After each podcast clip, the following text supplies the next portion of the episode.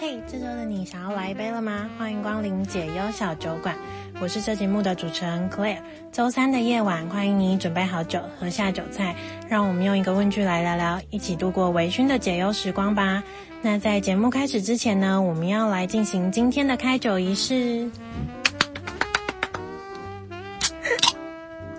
我刚刚要开完再翻走，有点顺序吧。好，大家听到今天现场是有来宾的哦。那我们今天有请到一位超久违，但是去年在解忧小酒馆还蛮活跃的来宾。对，红牌，自己说。大家大家有认出他的声音吗？还是我们还是请他先跟大家打声招呼吧。呀吼，Miss Me，神经病有没有？嗨，大家好，我是新北田馥甄。又来，而而且现在不能叫自己新店田馥甄，因为不住新店，可恶！啊，我是新北田馥甄，要重新证明是，是必须啊，我们要如实以报。OK OK，嗨，大家好，我是赖。Hello，那真的是好久不见，你今年都还没有出现在解忧小酒馆，小别胜新婚吗？什么意思？谁跟你新婚？大家啊，OK，大家听 Claire 的声音有时候会腻嘛，对不对？就是怎么样子？什么意思？来踢馆的是不是？好，今天呢，想要来跟大家聊聊说，自由工作者真的自由吗？这件事情。如果你是非常资深的小酒友，就知道其实我在第一集的时候就有跟大家公布我目前的职业就是在自由接案嘛，然后那时候也有请赖来有跟大家聊说，就是。呃，我们那时候我大概是开始接案半年，所以其实是算一个从混乱期，然后开始渐渐稳定下来的时候。所以那一集主要是跟大家分享说，开始自己一个人工作，不管是居家还是你去找咖啡厅工作，总之自由接案开始，就是你对于自律是很重要的。我那一集有讲了一些我自己实测过的一些方法，来提高我的工作效率，然后也让我的。生活跟工作不会非常的混在一起。其就是当你开始自由接案之后，其实家人是会有很多的担心，因为第一个就是他他就不是在一个公司体制里面，所以你不会有每个月都很稳定的薪水收入进来。然后再来是你每天在家，爸妈会觉得。不知道你在干嘛，感觉你好像没有在工作一样。所以那一集我们也有分享了我们自己在要转成自由接案之后，如何跟家人沟通的一些经历，这样子。那在这一集呢，比较多想要跟大家聊的是，因为我们目前像赖是已经三年了，嗯，对吧？然后我是二零一九年嗯左右，嗯，对，然后我是差不多两年半要迈向三年。那呃，如果以创业者来说的话，三年其实是一个蛮关键的一个坎，就是有一点像是你这个品牌能不能持续走下去的一个分水岭跟一个里程碑的关键点。呃，刚好我自己开始接案，主要跟疫情也蛮有搭上时间的，就是。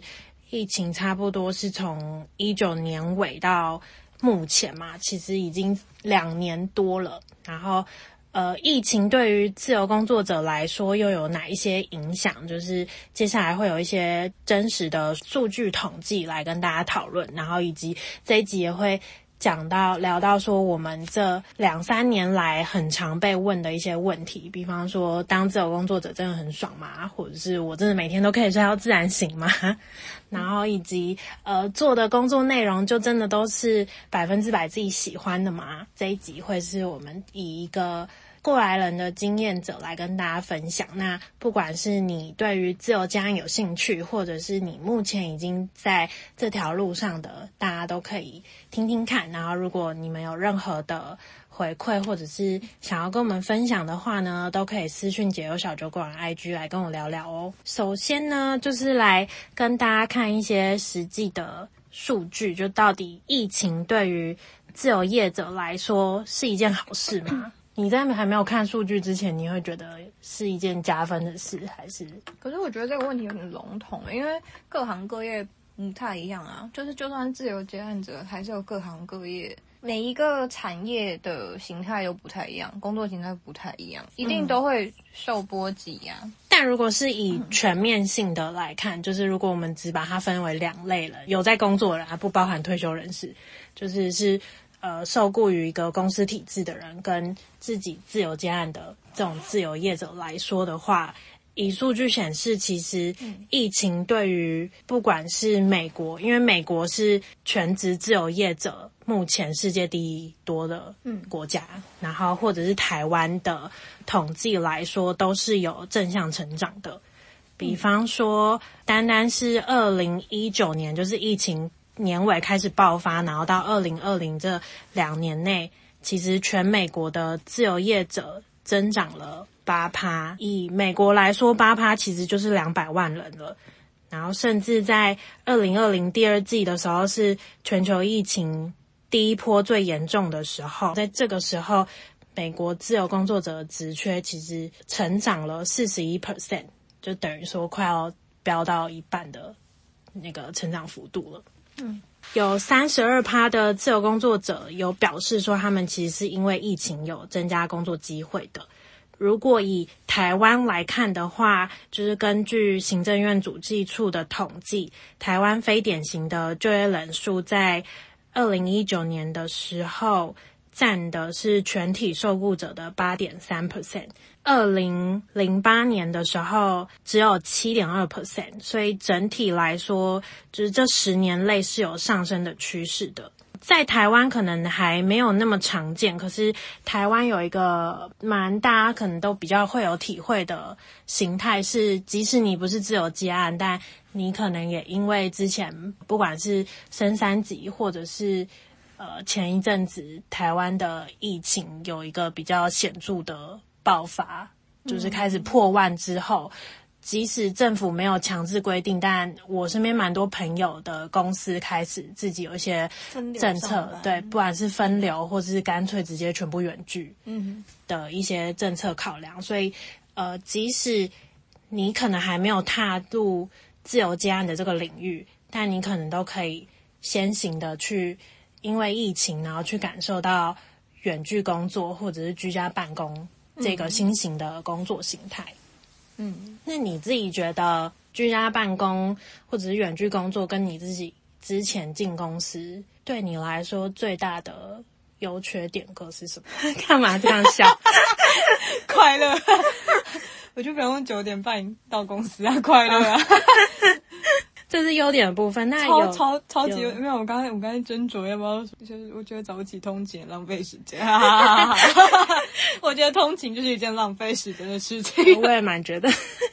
对啊，优点当然就是你，呃，因为我都是在大部分时间都在家工作嘛，就是看我的我接案的形态，如果是比较行政面的东西，或者是活动业的东西的话，都会是在家工作，嗯。然后基本上时间上就会弹性很多，好处是你可以自己安排你什么时段要做什么事情，但还是会有点限制，因为如果你的专案一定会是有伙伴的嘛，不管是对内对外的伙伴，那你还是需要顾虑一下其他人可以配合的时间，他可以呃接受你的资讯或回应你的资讯的时间，你就是还是差不多都是上班时间九点到六点这样子，可是、嗯、对。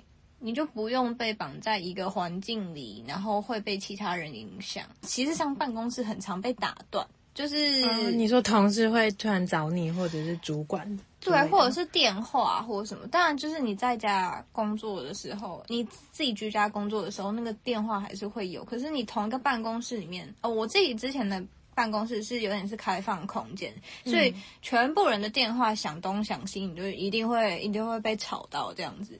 或者是临时突然就是，哎、欸，我们来开一个什么什么会这样子，嗯，就来讨论一下什么东西，嗯、那你就会被打乱。就是你是在办公室的话，这个情况会比你自己工作的频率还高。但是缺点的话，居家办公就真的是要自己培养专注力。嗯，对，对就是你呃，出就是。被其他不可抗力，诶、欸，算不可抗力吗？就是外在的因素 不可抗力。谁？不可抗力是什么？台风是不是？对，傻眼。就是被其他人影响的几率减少，可是你自己可能会想要去做其他杂事，或是懒散这件事情的几率提高。对，很有可能就是你一下子不知道时间都去哪里了。时间都去哪儿了？你是想 Q 这个？没有，或者是你会被你家的猫就是阻阻挠之类的，所以切记不要养猫。不是 说什么猫奴要抗议了？像我自己爱猫，可是。所有养猫人说，那个键盘，你的键盘不是你的键盘。哦，真的，这倒是真的。对啊，听起来还是双面刃。弹性的时间跟不被打扰的空间，但同时也因为有弹性跟自由，嗯，所以你需要有更高的自制能力。对，你你要自己掌控这件事情，嗯，这个有点是比例的问题。在办公室或是你跟别人一起工作的时候，它有硬性的部分多一点点。嗯。然后，可是你在家的时候，你工作弹性是多一点点的。可是，呃，它其实是差不多的一件事情。嗯，因为它影响你的一定是外来，或者是你自己内内在有没有办法专注嘛？对，其实本质上是还是一样的，我觉得。对，但是在公司你会有一个比较强的自制能力，就是。没有，因为比方说看影片这件事好了，这个是完全不敬业吧？这是薪水小偷吧？看什么影片呢？但是我相信大家都有吧？就午休的时候看啊，或者是滑个 FB。谁会在上不是，就可能可能你的你的其他朋友传给你一个什么东西，然后你就稍微点开看一下。哦，可以啦，那不然就是那种二十三分钟那种不行哦，太长就不会在办公室看。现在很多的这种长影片呢，那个然后 hook 啊什么的。嗯，我觉得可能还是看工作类型啊，因为像我就是在办公室啊，可是如果像其他我有一些是可能固定的朋友，那他就是。看影片时间就蛮多的，哦，没有客人的时候都可以看？对啊，那个每个每个人的形态可能不太一样。嗯，对啊，嗯，嗯。但是你在办公室，或者是你你在你的工作场域是有同事或者是上级主管在的话，你一定就是会被监视着啊。所以你一定会有一个相对比较敬业的态度出来。他有一个比较强的制约制约能力，对，老板在你后面。他现在很火，但是在家里就是就相对来说轻松蛮多的。可是，嗯，同时你也要很会安排你自己的时间。我觉得相呃，在家里这件这个制约还是在，它只是变得无形了。就是老板不会随时从他的办公室出来找你，可是。他还是随时随地会想要跟你要东西或什么的，啊，就是你你该给的东西，deadline 就是在那里，然后他随时还是会出现，他只是改成从来出现，从线上出现，呃。但我觉得，我觉得自自己接案，就是因为我接的是比较偏社群跟行销啊，嗯、文章撰写方面的，所以他们都会有一个蛮明确的 d a y l i g h t 时间。嗯、可是，在上班的时候比较不一样的是，你有可能会突发接到一些任务。对。这个就会是老板今天可能接到他他上面的老板再给他的，所以他就赶快分下去，嗯、那就是急件。可是接案的急件类型会比较少，嗯，而且接案的急件类型是你可以自己去控制你要不要接。对啊，对，所以我会觉得自由接案的居家办公比较轻松的是，呃，我接进来的我都会很清楚他的 deadline 在哪里。我不会突然有一个要被交代的任务。嗯，自由接案在呃回应任务的时候要有一个自评系统啊。嗯，对，嗯，但你在公司上班的时候不可能啊，就是你的主管丢给你，除非你就是真的有非常炸的东西，嗯，你可以跟你的主管沟通，但。大部分的情况下，他丢给你，你就是得接啊。嗯，是没错。接下来呢，就是想要跟大家聊聊，就是我们这两三年来自由接案职涯中，嗯，最常被问到的几个问题。嗯，我自己最常被问到的是，每天都可以睡到自然醒吗？请回答。我现在是啦，我现在我会设一个九点半的闹钟，嗯，但通常我都不会九点半就起来。嗯，嗯，但是呃，睡到自然醒这件事情，在我一开始刚开始自由接案的时候，我还是会给自己规定一个要起来工作的时间。嗯，后来会发展成需要自然醒，是比较是我个人心路历程上的转变吧。就是我发觉，我如果那时候就是不想醒来，可是我硬 不想醒来，什么意思？听起来很不吉利，不是？我对不起，有点奇怪的笑点。什么啦？就是。我发现，呃，我会开始自由接案某一方面，是因为我希望我的生活可以有更多的弹性跟自由度嘛。嗯，就是这是我自己跟自己自我对话沟通出来的一个结果。嗯，但是如果我要硬性的一直去规定，我就是要照着什么样的时辰走，嗯的话，发现我的生理跟心理是会有很大反弹的，就是排斥。对，就是我那时候，如果我就是真的很不想起床工作，但是我硬这么做的话，我其实工作效率会变成极差，然后而且我那一整天心情，就算我已经把工作做完了，我心情还是会很不好。所以我后来，但其实这个后来也是只有到今年开始，嗯，我就是让自己，好，我想要什么时候起来工作，我就什么时候起来工作。可是可以这样的前提是因为我已经有一个自控能力是。我怎么样都会在 d a y l i g h t 之前把工作做完。嗯，所以既然我都可以赶得上 d a y l i g h t 然后而且我做出来的工作是有品质的，嗯，就是我不会因为我要赶那个 d a y l i g h t 那我就交出一个我自己都不满意的东西。嗯，在这样的前提下，我就会觉得，那我好像不用这么硬性的规定自己，我一定要照着呃怎么样的 schedule 去走。我觉得这是，嗯、一来是你本来就有一个 schedule 在，可是你那个 schedule 可能就是一开始你会觉得排斥或反抗的是可能有一点太理想的，就是太积极的一种 schedule，但其实你后来选的是一个比较有 buffer 的 schedule，就是它中间还是会有一些缓冲空档的，然后二来是。我如果说你可以这么做的前提，是因为你你那个 schedule 你本来就已经，你原本的 schedule 就是一个空间去做弹性的一种 schedule，嗯，对，所以就是你讲的你比较自制能力比较好的那种。然后我觉得你你会反抗原本你很想要让自己成为一个上进的人类的这种 schedule，就是我觉得那个也是一个所谓上进，就是这边有个。叫什么 quotation mark 是不是 quotation mark？、嗯、对，嗯、所谓的上进，但是我们自己评断出来的，自己认定的上进或者是什么？就是我觉得好像应该要怎么做才是最理想的，我应该要这样，我才会觉得我自己是很棒的的那一种。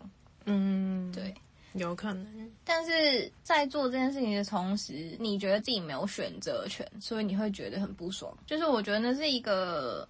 因为我之前有有看一个一本书，是在讲说，那本书好像叫什么？是谁在操控你的选择还是什么？就是通常会感到快乐，在工作上感到快乐的人，是他觉得他有选择权的人，而不不一定是你一定位置越高越快乐。是在工作环境里面，工作的内容里面，你觉得你自己是有掌握力的人。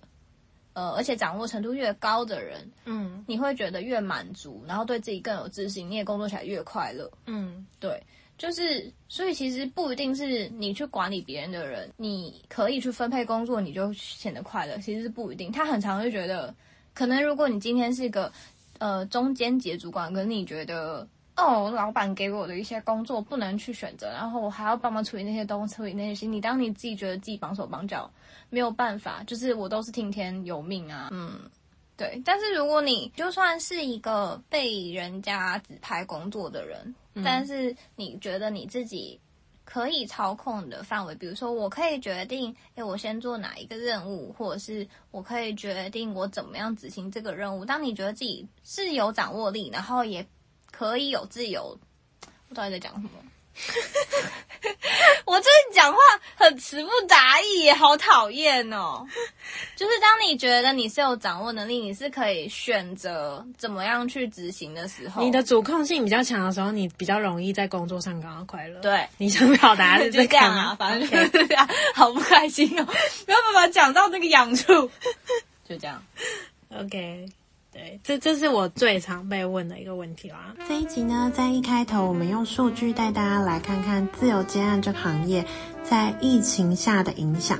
那接着呢，也有公开我在转当自由工作者这两年多来最常被大家问到的问题，就是每天都可以睡到自然醒吗？那以及从这个问题延伸来讨论说，工作中会让我们感到不快乐的原因有哪些？那下一集呢，我们则会继续聊聊我们这两三年来常被问到的关于自由接案这个工作的哪些问题。以及为什么我们会常常问自己说我们想要什么这个问题？那其实我觉得这个问题还蛮重要的，就是不管你在哪一个行业当中，如果当你对于生活上有一些开始觉得哪里怪怪的时候，其实你可以从这个问题开始去细想，然后去找出答案哦。那我们就下周再继续聊吧。如果喜欢我的 podcast 的话呢，很欢迎大家可以去各大平台下面留言给我一些回馈哦。那有机会的话，也会在节目上跟大家分享这些留言。也很欢迎实质的赞助我，下面都有抖内链接，只要用五十块请我喝一杯酒，我其实就会感到很开心喽。那也很欢迎大家可以在 IG 私讯解忧小酒馆跟我聊聊你这一集或者是其他集数你的心得。那当然，如果你想要投稿解忧树洞信箱的话呢，也可以在 IG 找到信箱地址哦。那我们下周见喽，拜拜。